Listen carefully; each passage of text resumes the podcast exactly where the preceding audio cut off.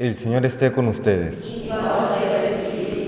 Lectura del Santo Evangelio según San Mateo.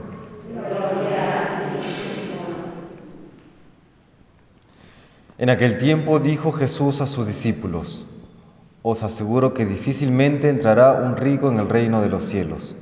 Lo repito, más fácil le es a un camello pasar por el ojo de una aguja que a un rico entrar en el reino de Dios.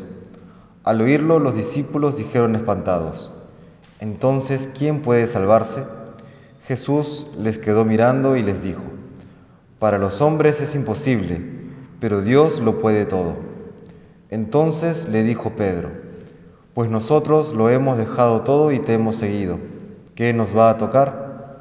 Jesús le dijo, Os aseguro, cuando llegue la renovación y el Hijo del Hombre se siente en el trono de su gloria, también vosotros, los que me habéis seguido, os sentaréis en doce tronos para regir a las doce tribus de Israel.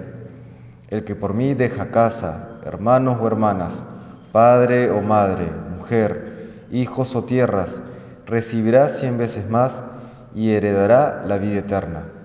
Muchos primeros serán últimos y muchos últimos serán primeros. Palabra del Señor.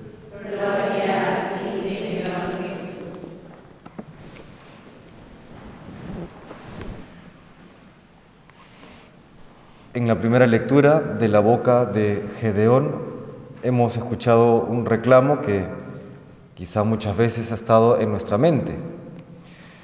Dice Gedeón, si el Señor está con nosotros, ¿por qué nos ha venido encima todo esto? Las invasiones enemigas en aquel tiempo. ¿Dónde han quedado aquellos prodigios que nos contaban nuestros padres? Si Dios está con nosotros, entonces ¿por qué nuestra vida, nuestra sociedad, nuestro entorno, en fin, pongamos lo que querramos, pasa por lo que pasa? hay desastres, eh, hay sufrimiento, hay dolor, hay malestares, hay pérdida de trabajo, hay enfermedad, etcétera, etcétera. Y luego eh, el mismo, la misma lectura responde, ¿no? El Señor está contigo, tienes la fuerza de Dios, entonces tú podrás hacerle frente a esta situación, tú vas a poder salvar a tu pueblo, dice el ángel a Gedeón. Pues en nuestras vidas lo mismo, Dios está con nosotros y a pesar de que hay dificultades, porque Dios está con nosotros, podremos salvar a los demás, salvar nuestras almas, nuestras vidas, salir adelante, enfrentar las situaciones de la mejor manera. La cuestión en todo caso sería, ¿está Dios con nosotros? O mejor dicho, ¿le damos a Dios en nuestra vida el espacio, el espacio que a Él le corresponde, el lugar primero que a Él le corresponde? Es decir, estamos siguiendo eh, estamos cumpliendo el más importante de todos los mandamientos, amar a Dios por sobre todas las cosas. Esa es la pregunta. Y en esa línea, pues el Evangelio de hoy también ilumina esta realidad.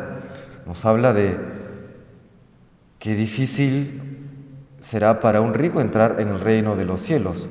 Evidentemente no se refiere solamente a la riqueza material, no, no, es que no hace esa eh, distinción eh, ingenua de todos los ricos son malos y todos los pobres son buenos, no se refiere a eso.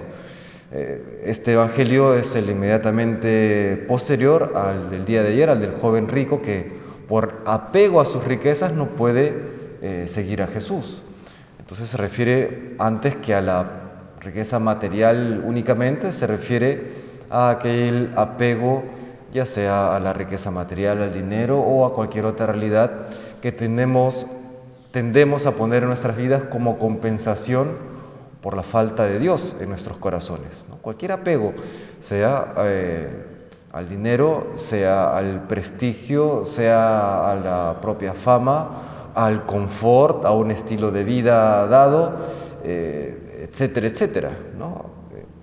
Le estamos dando el espacio que Dios se merece, estamos esforzándonos por amar a Dios por sobre todas las cosas le permitimos a Él estar con nosotros siempre, porque en la medida que lo hagamos, entonces se dará aquella salvación que anuncia el ángel a Gedeón. ¿Dónde quedaron todos aquellos prodigios? Están, claro que están, siempre, no siempre de manera absolutamente visible, a veces son escondido de la propia vida privada, eh, en la intimidad del corazón, pero están esas maravillas. Otras veces sí se hacen patentes, ¿no? Pero están. La pregunta es, ¿le estamos dando a Dios aquel espacio que le corresponde en nuestras vidas?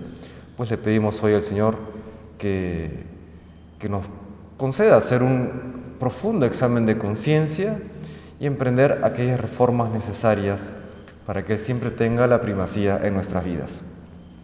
Que el Señor nos bendiga.